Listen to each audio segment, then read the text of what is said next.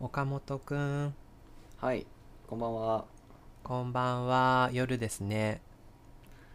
僕ら収録してるの夜ですね。そう、夜。あのー、ぼちぼち多分2月になる頃じゃないかというん。ねこの、想定されますけうどんう。ん。 2月といえばやっぱり雪祭りだよね。出た祭り男。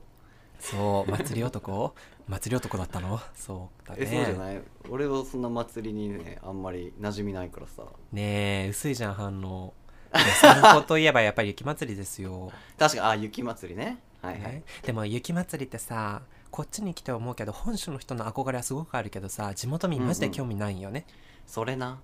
ねえ、ある思い出。雪祭りない何にもなんかない遠ん足かいみたいなの。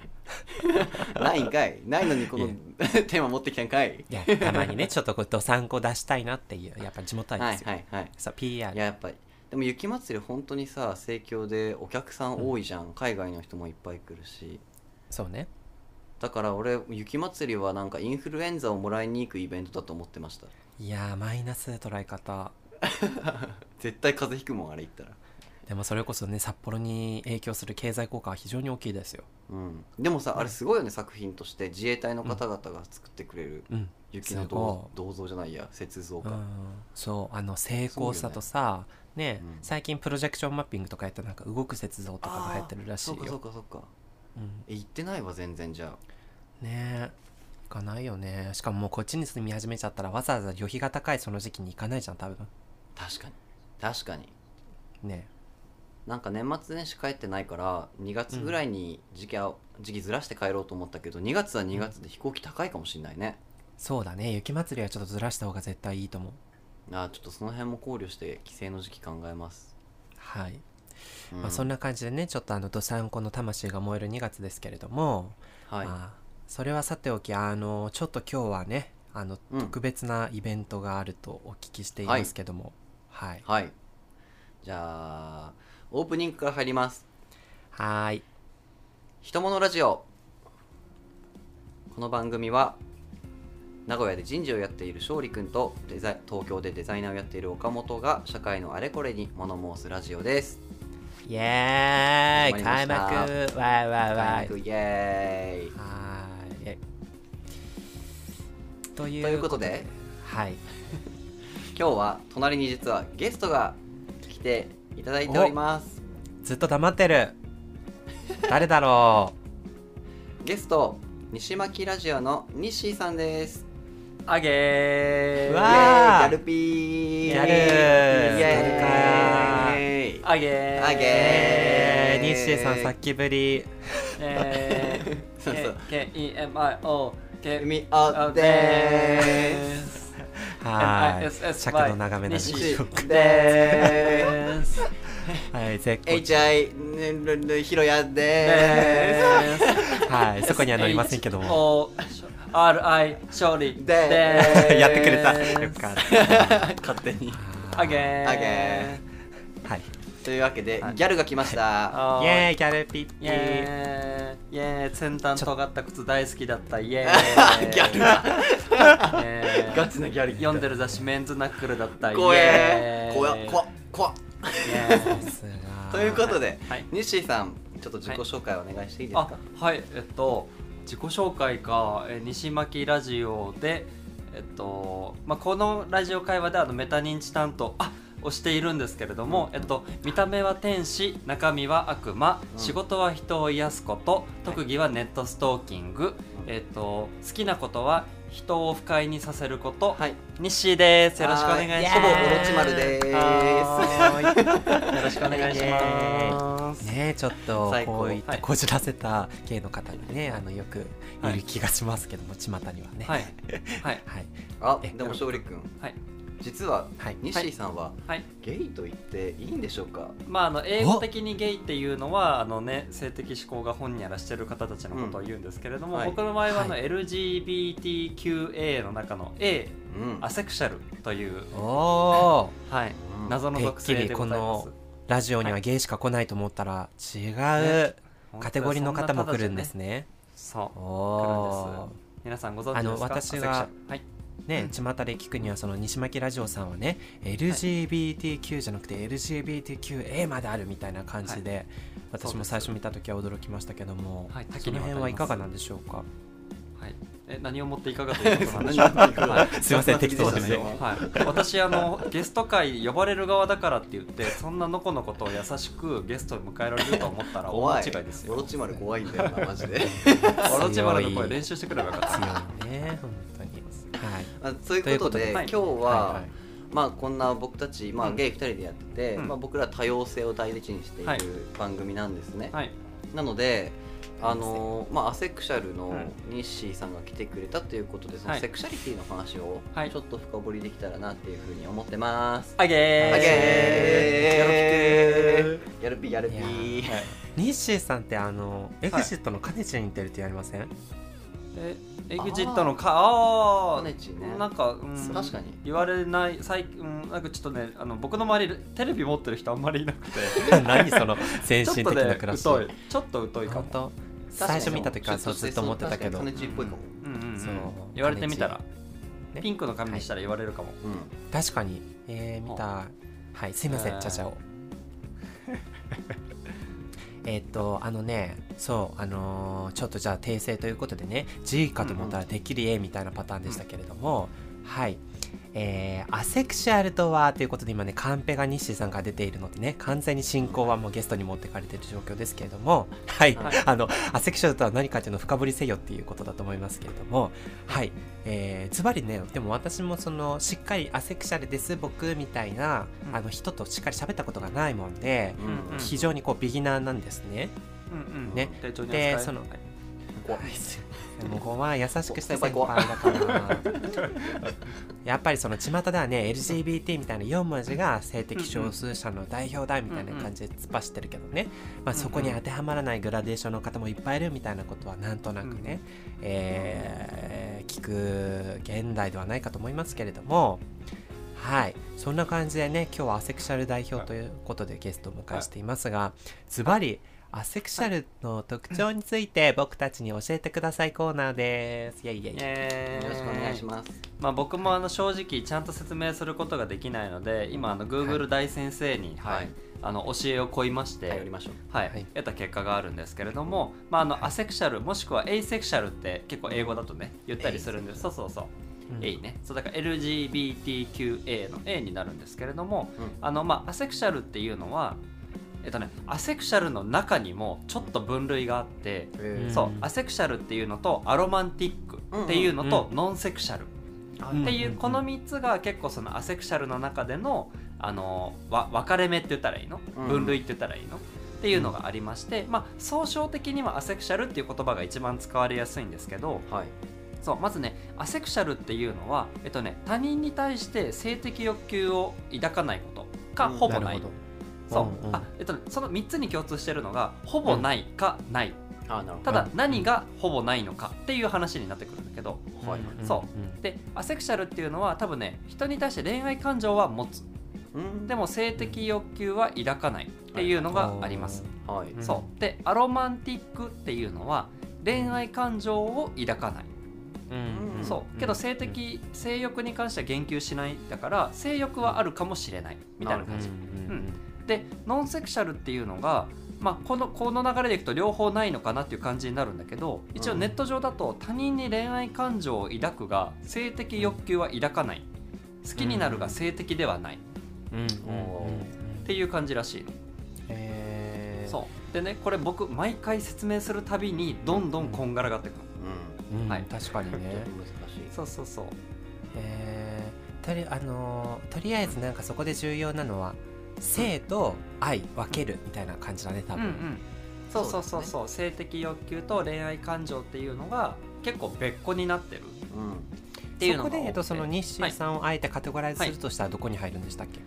えっとね僕の場合はね多分なんだけどノンセクシャルになりそう恋愛感情他人に恋愛感情を抱くが性的欲求は抱かないっああーあなるほどねていうのがあるんだけどただ恋愛感情っていうのにも僕の中では結構なんかい,、ま、いろんな種類があるっていうか、ううんあの僕が結構人に説明する時ってあの、うん彼氏彼女みたいなイチャイチャが僕はいらないんですよ。はいはいはい、うんそうで最初から老後のおじいちゃんおばあちゃんみたいなもう落ち着いた関係うんっていうのを求めたりするし、うんで僕の中では彼氏彼女っていう存在ではなくてパートナー伴侶みたいな隣にいてくれる人っていう存在は欲しいかなとは思うね、うんなるほど、うんえそうその時に西井さんは性的思考はあるんですか、えっとねほぼないか最初はあるけどすっごく早くなくなるあっていうのはうん男女で男か女かどあーっちがいいかとかはあるんですかあとね別にどちらでもいいとは思ってはいるあーうんそうかな、そうですね別にセックスがなくていいんだったら、うんあそう別に女性と、まあ、結婚しても全然確かいにいとは思ってるしでもいいですよそねうかといってあのじゃあ男性が無理かって言ったら別に男性でもこの人と一緒にいたいなって思うんだったら全然ありうんだと思ってるなるほそうそうそうえー、なってんいう感じかかなすごい今日は率直な疑問会みたいな感じでいいのかな、あもう全然いいようん全然いいよえー、なんかそういうことであれば、はいあのある意味そのはいなんていうの、そのまあ好きになる性別とか置いといてあの、はいまあその性のところも置いといて女性がはいいけるのであれば、多は分いそういった自覚があっても言わずにあの、はい女性と結婚してこう粛々とこう何あの静かな夫婦をしていくみたいな人もいるんじゃないかなって気がするんですけど、ああはいはいはないんかはいニッシーさんはあえて、うんその性的少数者っていうそのカテゴリーに自分を入れるっていうのは、なんかこうどういう背景があるのかなみたいなところが気になるあのーえそそううだえっとねまあ多分いろいろな、まあ、葛藤というかあの遍歴はあるんですけども今、パッと率直に出るのはあうのん変わ、うん西って変わってるねって言われるのが好きだから変わってることが好きああーそれはうん他者の目みたいのが介在するんだ、あーまあそれもあるのとあとで僕のここにたどり着くまでのなんていうのプロセスがざっくり説明すると、まあ、僕その10代20代前半くらいは女性とお付き合いしてたのねーうんうんうんで女性とお付き合いしてたんだけど、まあ、その20代の前半最初の方にお付き合いしてた人とじゃあ別れましたはいでその後から全然なんかね女性を好きにならなくなっちゃったの、はいはいじょ女性てか好きな人ができなくなっちゃったのうんうんそうなんかえこの人と付き合いたい、まあ、その時はさあの全然アセクシャルとか言葉をまず知らなかったから、そううんねあれ全然最近付き合いたい人いないなとかこの人と一緒になりたいなとか、まあ、あの僕10代20代から結構す、えっと、お付き合いする方は結婚前提にお付き合いしてたのね、へーうんそうそううんうんそうなんか後で説明するんだけど僕家族が欲しいっていうのが一番最初に来るんだけど、うんでそれで女性好きにならないなってなりましたで、うん結構まあ二十歳前後くらいから、まあ、いわゆるこうゲイの方々とあのお友達になるとか接する機会があって、うんうんへーそうであの結構2丁目とかでも僕18歳くらいの時から連れてってもらってたのねへーそうっっていうのがあって触れ合う機会はあうんそのふ触れ合うってなんていうの接する機会うんは増えてたんだけど、で女性を好きになりませんあれじゃあ僕これ男性好きなのかなみたいな。あー確かに確かにっていうのをあの、まあ、245歳くらいかな、うん34歳くらいかな思い始めて、うんであのそれまでは結構こうつなんてまあ、接待とは言わないけど連れてかれてうん一緒に飲むキャなんか、まあ、ホストに行くみたいな感じ、はいはいまあ体験的な感じでやってたんだけど245くらいの時に初めて一人でこ結構飲みに行ってうん僕はゲイなのかもしれないっていうのを確かめにあの、まあ、いわゆるゲイバーとかに飲みに行き始めたのね、あーそうで飲みに行き始めたんだけどあの仲良くはなれるのだし、うんよくしてすごいいただけるんだけれどもうんあのいわゆるこうなんていうの恋愛の話とかになると全然話についていけなかったり、うんみんなが盛り上がってることに僕はなんかあの手よく「えー、すごい」とか言うんだけど気持ち的には全然同意できてないとかうんうんっていうのが多くて、あれうんみたいな。そう結構なんか話ついていけないぞってなって、はいで、うんその途中で Q クエスチョンっていうのをした LGBTQA の Q っていうのを知って、うんうんであじゃあクエスチョン、まあ、自分がどういうセクシャリティなのかは今ちょっと分かってないのかなみたいな状態うでん Q に落ち着こうとしたんだけど、うんでもやっぱクエスチョンの状態ってなんていうの、うんもやっとしたままになっちゃう、うんまあとっつきにくいっすよねそう、んとか暫定みたいなっそうですねていうので進んでっちゃうから結構なんか。なんていうのはっきりしないっていうかもやっとしてるというか自分の心の中でねそう自分の心の中でもそうだしクエスチョンなんですって言ったところであのじゃあその先に何かあるんだよねっていう展望を求められるわけ、はいはいそううんクエスチョンで終わりにならないのね意そう外ですなんかそうとそっうつそきうにくいって僕ちょっと言葉が悪かったけどそでうもそう確かにあじゃうあんこの人は将来変わっちゃうのかなみたいな不安を持つ人もいるかもしれないですよそうねっていうのもあるしあとどう扱っていいんだろうこの人はいはいはいみたいにもなると思うのうんそうでその次に結構アセクシャル自分僕ねあんまり覚えてないんだけどアセクシャルっていうワードを知ったのかアセクシャルの人に出会ったのか覚えてないんだけどなんかアセクシャルっていう言葉をあの知りましたうんうんで知った時にあこれ僕一番近いかもみたいなあの、うん僕それかもじゃなくてそれが近いかもっていう考え方だったのね、う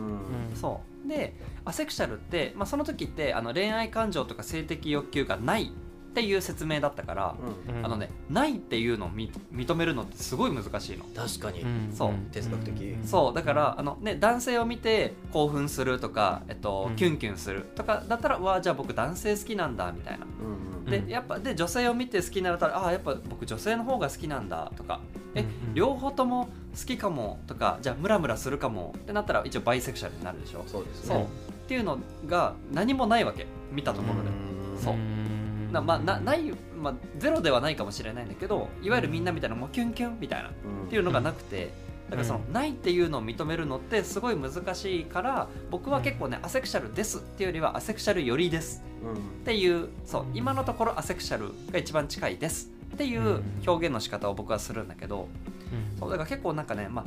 どっちつかずな説明になることも多いんだけど、うんうんでもそのアセクシャルっていうのが最近やっぱこうテレビとかでもねうん映画化そう映画化されたりとかねそうそう題材になってきてちょっと認知が増えてきたなっていうのもあるし、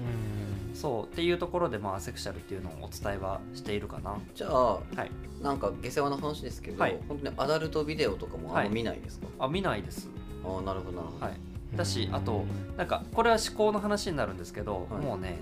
なんあのあそこであのメタ認知が出てきちゃうんですけど、はいあのなぜこの人たちはこれをやっているんだろうとか、うーんそうあとあのなんていうの結構ね痛くないのかなとかあ辛くないのかなとかかそういう感情も結構出てきちゃう。あ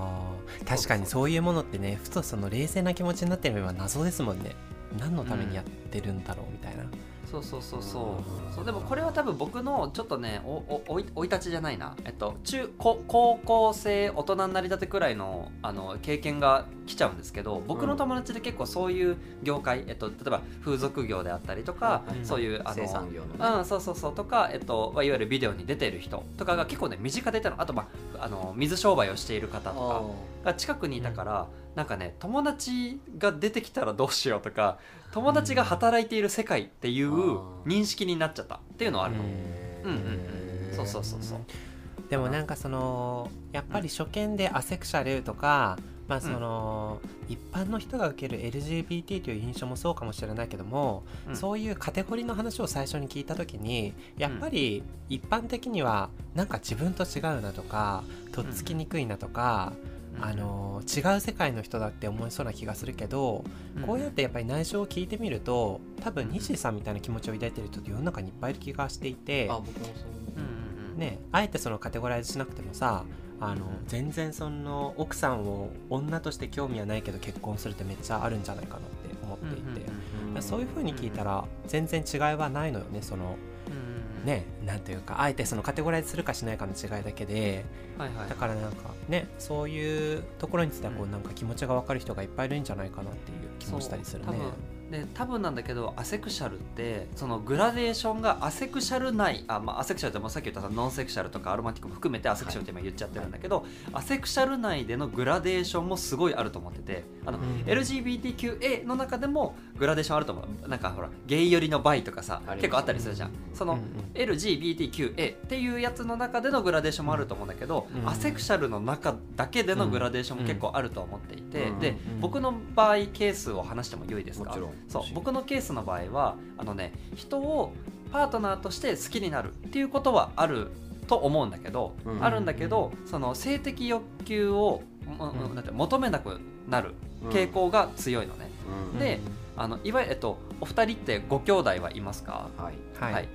じゃあ例えばちょっとあの下世話の話申し訳ないんですけど兄弟とかご両親とやれあのえっと体の関係を持てって言われたら、うん大抵の人っていやいやいやいやいやいやいやみたいな、うんできるわけないじゃないですかみたいなってなると思うんですよ、はい、はいん僕それがパートナーに発生しちゃうんです、ああわかりやすい、そう想像しだやすいからそうで僕はそのあのちょっと西巻ラジオの話をして申し訳ないんですけれども生い立ちの話をしていまして僕と相方マッキーがいるんですけど、はいマッキーと結構生い立ちがその、まあ、あのダークサイドスラム街って言っているんですけれども、結構大変な生い立ち育ちをしているんですけ言いどそうだから結構家族も大変な状況だったんでうん僕は人生をかけて家族を探すっていう作業を今世の僕はしているんですよ。うんんそうでそれって別に子供を持っての家庭が持ちたいではなくてうん本当にね家族を持ちたいんですよァミリーあそう隣にいてくれる人えちょうん生涯を一緒に過ごす人、ー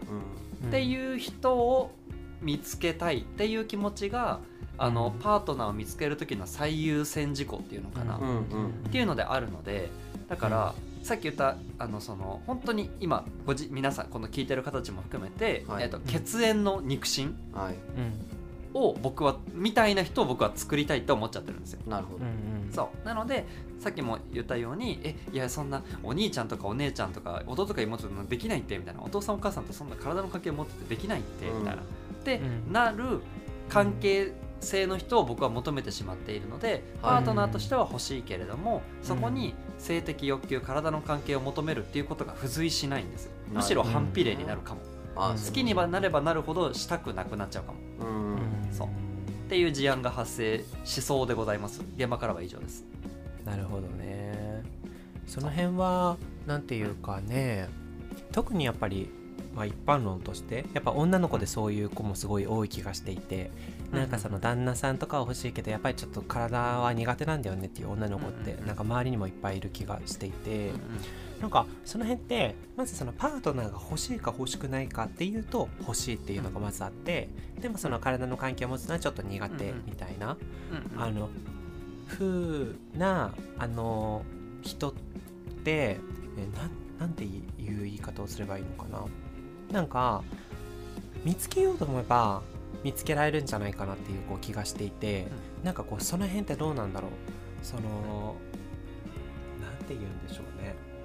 今なんかそのそういう相手が欲しいなので何かしらしてこう探そうみたいなアクションはあったりするんですか僕ですかえっとねアクションを起こして人と会うっていうのはそんなにないんだけども、あの僕結構そのえなんていうのあの社社交的と言っていいのか分かんなはいはいけど、い人と会うこと自体はすごい好きなので、うん例えばうん友達とご飯会ご飯会をするとかそこで、お友達のお友達初めましてうんの人と数人会うとか全然そういうのは全然よくてうんむしろ人に会いたいそういう意味では友達としては人と会うのは大好きなんで、うんはいでそこから、えっとまあ、馬が合う人がパートナーになったらいいのかなとかっていうのは全然あるよ。なんかもうなこるほの、どねいやちょっと僕アセクシャルなんでもうそういうこう気持ちとかなんていうのもう家族なんていうのパーうん彼氏彼女みたいなの求めてないんでとかって拒絶することはないよ。うん、そういうことでね。もやっぱそうなってくると、うん僕の狭い価値観の話で申し訳ないんですけど、は想い像すると、はいやっぱり西井さんのそのパートナーが欲しいっていう目標達成をする近道は、はいあんまりこうセックスしたくないっていう女性うんうんを見つけるっていうのは、うん結構一番想像しやすいなって僕らは思うんですけど、んその感覚って合ってますうーんそうなんか多分言葉にするとそうなる感じなのかなで僕の場合別に男性でも女性でもうんあの馬が合えばそうそう一緒に過ごしたいっていうのであればいいのかなでもていやうっのぱはりはいゲイって名乗る人たちって、はいやっぱり結構そこに性欲がないですって言い切る人ってなかなか僕は出会ったことがないんですね、むしろ強めな方が、そうそうそう、うんだって女性性欲があるで、うそれを女性に当てられないってなるとうん男性じゃないですかやっぱ男性を好きっていうそこの好きのうちにはやっぱ性欲が結構強くうんうん入ってるんじゃないかなって思ってうんて、うんだからゲイの中に、はいはいはいうん西井さんのそのパートナーを見つけるって結構ハードルが高いんじゃないかなってあーちょっと想像しちゃったりします。そうですね、うんでなのであの結構男性でもっとこうなんていうの気持ちを寄せてくれる方もいらっしゃったし、うんあと僕なんていうのほぼほぼ付き合ってるみたいなもんかなっていう男性もいたことはあるんですよ、はい、そういたことはあるんですけどで案外1年半くらい関係は続いたんですけど、結結局やっぱりその向こうから構、あのなんていうの、えっと、体の関係があんまりやっぱないから、うえっと、友達とあんまり変わんないよねみたいなで、はいさらに向こうにあのちょっとこうドキドキする人ができちゃったっん、はいはい。ていう話になってでちょっといいあの友達に戻れないかなって言われてで僕はそうもうあもうそうそう僕が叶えてあげられないところだからもうそれはしょうがないよねっていうことで、そうそうでもちろん僕の中でも、まあ、一般的にはやっぱりあの結ばれて体の関係があるっていうのが、まあ、なんていうのよ良いとしていいのか分かんないけどっていうのがうん一般的一な般的な流れだとは思うから僕もパートナーとして迎え、えっと、いてくれる方とはい体の関係を持てるに越したことはないかなとは思ってるのうん。うんうん思ってはいるんだけどやっぱりそこに対してはこう大切にしたいっていう気持ちが強くはいなってしまうし、はいうんあの僕がしたくないから、えっと、そういうなんていうのきなんていうのえっとなんていうのしたいなっていう気持ちを抑えてってうん要求するのも酷だし、うんだってそうですね100僕が100相手が0になっちゃうから。うんうんなのであれば僕はしたくないとは思うけど向こうがとてもしたいっていう人なのであればうん何回かに1回かは僕もあの、 まあ、頑張ってするっていう言い方はは良いくないけれどまあもまあねそうそうそうっていうこうちゅ中立というか、そう間を取らなきゃいけないのかなっていうのは思ってはいますなるほど、そうまあもしくはオープンレレーションシップみたいのを積あそ極う的そにうやそうりたいっていう人はもしかしたらいるかもしれないあねそれでもねいいんじゃないのかなとは思うしあとなんなら僕はなんだろうな病気さえもらってこなければ、でうん僕に別に報告する必要はないと思っているので、あの僕との関係性がそのままねいい感じで保てるのであれば全然外でしてきてもらうのはうんうん良いのかなとは思ってはいああまなるほど、うんそういうビジョンがあるかもしれないですそねす、そうそうそうなるほどねあれそれでその結局帰ってきたところあのやっぱりそういったことがあるのでそのやっぱり、えーゲイの男性と、うあのくっつくのはやっぱり難しいんじゃないかって僕たちは思うなので、はいはいやっぱりその性欲の薄い女性の方と一緒になるっていうのが、なんか僕の観点だとやっぱりまず家族っていうのがあるんだったらやっぱりそこで一番想定しやすいのはやっぱり女性と結婚して子供を産むみたいな、はい、家族ができましたっていうのが、あの一番そのニッシーさんの希望に近い形なのかなと思うけどそうはならない理由は何なんでしたっけ、えっとなねらないあの家って言僕ったらおこかしい子供が欲しいだって子供がいるところまでの家族を求めてないんですようんもちろあんー子供がいるに越したこパとないいるに越したことはないっていう言い方はあれかもしれないけどあのだからそそう僕の中で家庭えあのさ家族を持ちたいっていうのと家庭を持ちたいっていうのって何が違うと思ううんそうっ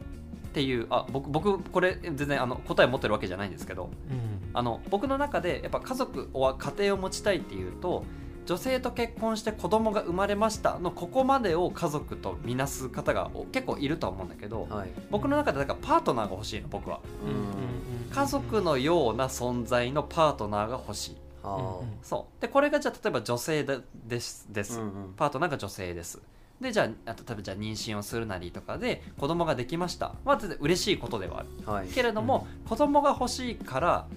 子供がいる家庭が欲しいから女性とお付き合いしたいっていうのは僕の中でないんですよ、うんそうですねうんうんそこは分けた方がそいういでそうすそうよだねから僕全然だから男性がパートナーでもよくてじゃあそこでじゃあうん例うんえうんうばんじゃあ養子を確かに迎えるなり、えっと、なんだっけ代理出里産親をとそかうそうそうそうそう代理出産をして子供迎えるとかもあの全然ゼロではないんですけどうん子供が欲しいからうんぬんっていうのは僕の選択肢の中ではないんですうよ、んそうもちろん僕が僕の遺伝子を持った子供がどういう子になるんだろうとかっていうのは全然興味はあるんですけど、うん全く別軸あなんまですずよねそうそう別軸だからだからパートナーとしては全然男性でもよくてだから、面白いなそうだからわかんないアセクシャル寄りのゲイの人とかがいるかもしれないし、うんあそうそうだから僕としてはその、ね、一緒にいた方前の方も男性ではあるからうんうんそう、うん男性と一緒になるっていうことに関しては何のなんていうのけけ懸念違和感、そうはない、うんなるほどうん、なるほど、ね、そうそうただそこのなるねほど自分たちの欲を埋めるっていうところがそう面白いなっていう点で相違がな出んてくかる初めてすごい聞く感覚でうん勉強になりますまあいえいえこちらこそでございます、そうまあ、深だからね不確定なことがたくさんありすぎて、そうねそう人に説明する時も結構そのもうだから家族を持ちたいとかっていうのも誤解を生んじゃうし、うんうんうんそうそう僕はだから多分そのねあのねな本当に家族みたいな存在の人が欲しいわけ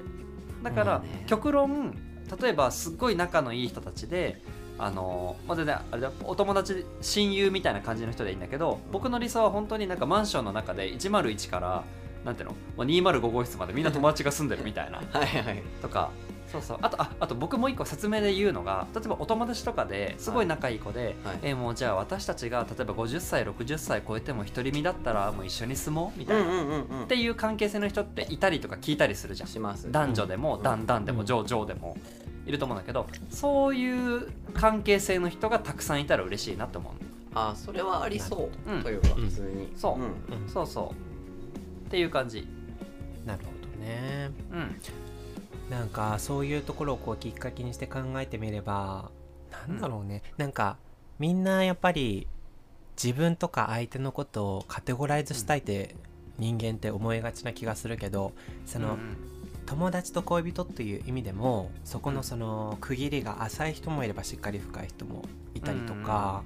ねまあなんかそれってねみんなそれぞれちょっとずつ違うの当たり前だからどっちかっていうとカテゴライズする方が無理があるんじゃないのみたいな風にそうな確か考えにもねつながってくるような気がするね。うんなんか大枠の中で僕は結構動いているのかもしれないしあと、うん僕の中でちゃんと説明できることとかなんていうの解釈が仕切ってない部分があって、うんだから今はこのラジオしてるからさっきその全然否定とかではないんだけど勝利君がそのじゃあ、えっと、家庭を持ちたいんだったらやっぱり女性とくっついてうん子供を生まれるっていうのが西井さんの求めてるのに一番近いんじゃないかなとかっていうのも結構周り普通の普段の会話居酒屋さんじゃないけど、はっていう会話で生まれちゃうわけ、ありそうでもそうで今すよねラジオだからちゃんと訂正しなきゃなと思ってあそれってって今僕説明もしたんだけど、そういはうい居酒屋みたいな場だと僕結構ああまあそんなもんですかねって流しちゃうこともあるの、うんうんそう あの説明するのが面倒くさいからはい確かにねそうだから結構そういう意味でもなんていうのご誤認識とまでは言わないけれどうんも、うなんかね僕が感じている思ってることと人が認識してくれてることっていうのも結構すれ違ったままいくのかなっていうのもあるのが一つともう一個うん僕のお客様とかでも結構、あの西巻ラジオとか、えー聞いてくださいって言ってるのはね、いはいはいそう言ってるんだけど、き聞いたりとか友達で古い人とかに聞かせるとあのあだから日誌のこうなんていうのまあ、中性的というか、うんなんか説明しがたいうんうんうんそうで例えばあの僕オイルマッサージとかもやるんだけど女性のオイルマッサージとかでもちろん裸は見ないけどあの背中そうそう全部見たりとかはいはいそううん足太もも付け根くらいまでは施術したりとかもするんだけど、うんやっぱ西さんに何も違和感嫌悪感がないってあそういうところから来てるんですねみたいな結構納得してくれる材料の一つになるというか。確かに、うんそうって考えると僕はここ数年でアセクシャルに出会ってこういう気持ちが出てきたんだけれども、うん多分素質としては僕セラピストとも10年くらいやってるから、うんうんそうもうあ結構前からもうやっぱあったんだなアセクシャル要素って確かにみたいな確かにそなんかそういう素質って確かにそのうニッシーさんと話していて、うんうんニッシーさんの僕の印象う、は、うんうん本当に誰と喋っててもうん言葉を変えない人だな、うん対応を変えない人だなっていうふうに思ってて、はいそれがなんかアセクシャルっていうセクシャリティと関連してやっうんうんぱ表に出てきてるんだろうなっていうふうに今思いました。はいはいはいはい、うんううんんうんよかったですそうそ人う間観察ラジオみたいな感じのうんいやいい回になりましたいいけとど思ういいと思うね。そうますあごいやっぱりこんな風にね、うん、話してみることでやっぱり分かることが多い今その西井さんが言ったみたいにねこっちはこっちでやっぱりその相手に対する推測だけであうんの決めてはいけない部分っていうのを気をつけなきゃいけないし伝える側は伝える側でねまあうんなんだろうなやっぱりなんか自分のこと100%分かってもらうことってなんか難しいのかなって自分は思ったりしていて。うんかなそういう意味ではちょっと悲しくも諦めみたいなのも必要だったりするのかなみたいなことを感じながら今の話を聞いたりしましたけどうんねそういうところってなんか改めて話す機会ってあんまりないなってうん今この収録をしながらまた思って自分とかひろやだってその自分のそのセクシャリティとか性の考えについて改めて物申すみたいなことってないじゃん日々生きてうんて。うんうんそうねいい機会だったよね今日ね。ううんん、そうそうそうだからそういうとこにこう向き合うね重要性みたいなのを感じたりしつつみたいな感じでうんお話を聞けたかなという感じですね、岡本君とんでもございませんそうえま、すごはいい知見が広がりました。本当全然でも本当にね、僕の中でも多分ねあもう本当他のセクシャリティもそうだと思うんだけどアセクシャルもなんていうのおお奥が深いというか幅が広いというか、うんうんあの分かりかねているところうんが多いと思うの、だから、うなんかこう多分アセクシャルっていう言葉を知ってああ私それ近いかもって思う人ももちろんいるとは思うんだけど、うんその中で自分が何なのかっていうのがあのーなんていうのまだ模索している方っていうのも多いと思ううのね、んうんそううんで人よりは例えば恋愛感情とか性的欲求少ないと思うんだけどじゃあそれを言うとまた例えば「えじゃあ週どのくらいしてるの?」とか、はいはいなんか。なんかそういう質問とかにもなって、結構そういうところにもうすでに興味がない状態だとそこを聞かれるとまた「あえー」みたいななんか手良い答えをしちゃったりとか、うんうんそうっていうところもあったりあとアセクシャルの方ってもしかするとあのあれなんて言ったんだっけあのね性的なそういういわゆる下ネタみたいのを話すのを嫌悪するうんっうんうんっていう人もいると思うのねそうねうんそう結構僕の周りでもいた人はいる、あの全然女性とかでもそういう下ネタであってか夜事情みたいなはいうんのを話すことがまず嫌悪みたいな、うんでも保健体育みたいなあのなんていうのこうじゃあ例えば性病についての話とかっていう、うんまあまあ、真面目なって言ったら言い言い方あれかもだけど、はいそういう話をするのは全然 OK みたいな。うんそうそうっていうなんか個人的なことを聞かれるのが嫌悪みたいな人も僕のあの身近な人でいたりもするし、うんそうねなんかねそう何をもってそれがダメなのダメになったのかとか、うんあんまり受け付けないのかとか少ないのかとか、っていうのはそう、まあ、僕の場合は多分生い立ちも関わってくるとは思うんだけど、うんそうそうそういうところから僕はだからアセクシャルっていうのもそうなんだけど、はい家族が欲しいっていうセクシャリティを作りたいなと思ってるの。うんそう家族だからそう結構ねなんかサピオセクシャルとか人の知的なところに性的興奮を抱くっていうセクシャリティがあるんだけどサピオセクシャルって言うんだけどだから僕はファミリーっていうところファミオセクシャルっていうのを作りた くてそう家族が欲しいパートナーとして迎えたいっていうのを一番としているセクシャリティそうで僕の場合はその家族にの恋あ愛情が欠損してるからそこを埋めたいっていう欲求が一番強いからそう ファミオファミオセクシャル FAMILY ファミオでーすあごめんなさいまたおちゃらけちゃいけないやつかもしれないです失礼失礼いたしましたそうそうはい F I 礼しま M したは I い O ファミオですみたいな感じで なるほどねそうでもうん多分だけどそういう人も結構いそうだと思うから、うんなんか恋愛感情とかじゃなくて家族っていうものを一番欲しいみたいな、うんで僕の場合は子供っていうファファミリーではなくてパートナーっていうね伴侶じゃないけれどもっていうのを欲しいと思うファミオセクシャルっていうのをあ素晴らしい、はい名言が出ましたよ、はい、 そう提唱していけたらいいなって今ここで 宣言いたしました。よろしくお願いいたします。なるはほどなんかそういうい、あのーミス世の中的にね、うんミステリアスなセクシャリティだからこそ、こうやってうん西井さんみたいに公言できてることってすごく強いと思うし、うんこうやってラジオでいろいろ自分ってこういう人間なんですって発信していくことってすごく有意義なことなんだろうなって思うので、うんうんうん、なんか今後も、うん、あの発信してってほしいし、あねそういう西井さんがどういうパートナーさんとうん、を見つけるのだろうか、まあうん見つかんなくったってね、うんうんうん、なんかそれは僕年下の僕たちからしてやっぱり、僕なんかこう人の人生見て、うんああこういう人生面白かったなとか人の世界線見るの大好きうなんうのんで、うんうん、そういう人になってほしいななんてちょっと期待してます、ええはい、私は私のやりたいようにやっていきますので、そう引き続きちょっはいと観察させていただきはまいす、全然よろしくお願いします、ですはい、そんな感じでございましょうか。ねえこんな感じでねじゃあちょっと今日はねあの、うんゆうきのお話をたくさ聞いんてちょっと聞けもまうした勉強会みたいな感じにね、はいうんいろいろお話を聞けたというところで、まずはあれですね、えっと、はい西巻ラジオから出張いただいてありがとうございましたというところあでとんすでもごね。ざいません。はいはいあの面お白い話耳をごししてなかった聞けでましすたかね。大丈夫ですかね。いやそのすごい最高もうですほぼもう勉強会でしたね。あの講義、はい講義の一コマみたいな感じでしたけれどよかっもたです、ちょっとねまた知見が広がったなみたいな感じで、はいえーよかったですはい感想でございます。ということでそろそろねクロージングに入っていきましょうかね岡本君。はい。いいですかじゃあえもう40分経っちゃったからじゃあエンあ、もう私はもうあのやりきった感満載でございますあのじゃであ、エはンデい、ィングにしましょうかはい、一生喋ろうと言われたら喋りますけど大丈夫です。はい。 承知いたしました。えー、とそれではエンディングは、えー僕からしましょうかね。よろしくお願いします、ひもラジそれでは本日も「ひとものラジオ」をお聴きいただきましてありがとうございました今日はですねえー、とゲスト会ということで最近ちょっとこうゲスト会がね流行ってるというかちょっとやってみたいなというこう、人担当物担当の気持ちがありまして、えー今日は西巻ラジオさんというところからね、えー、ニッシーさんをお呼びして主に、えーセクシャリティの話をねいろいろ教えていただいたということでねはいあのーねえなんか言葉としては日々聞くけど改めて話を聞く機会ってないなって私も話してて改めて思ってやっぱりね話すことで分かることたくさんあるからあのその言葉だけを聞いて推測するのじゃなくて実際に話を聞いてみてねえーなんて言うんだろうな認識を深め合っていくっていうことが重要なんだなっていうふうに思ってすいませんねちょっと口目が硬いんですけいれやども素晴らしいと思いますよはい、そんなことを感じたあー収録でした。ということで、えー、ひとものラジオはですね、えーそんな感じで、ちょっと僕もコラボしてみたいんだけどっていう方がいればぜひねちょっと Google フォームでね教えていただいて、えいらっしゃるかわからないですけど見たら嬉しいしあとはなんか例えばあの僕ポッドキャスト大好きでこのラジオもよく聞くのでなんかこうセッションとかできないですかねみたいな話とかもあー紹介というかつながりとかねそう、うんこっそり教えてもらえたりしたらそれもすごく嬉しいし輪が広がると思うのでそういった感想などもどしどしお待ちしております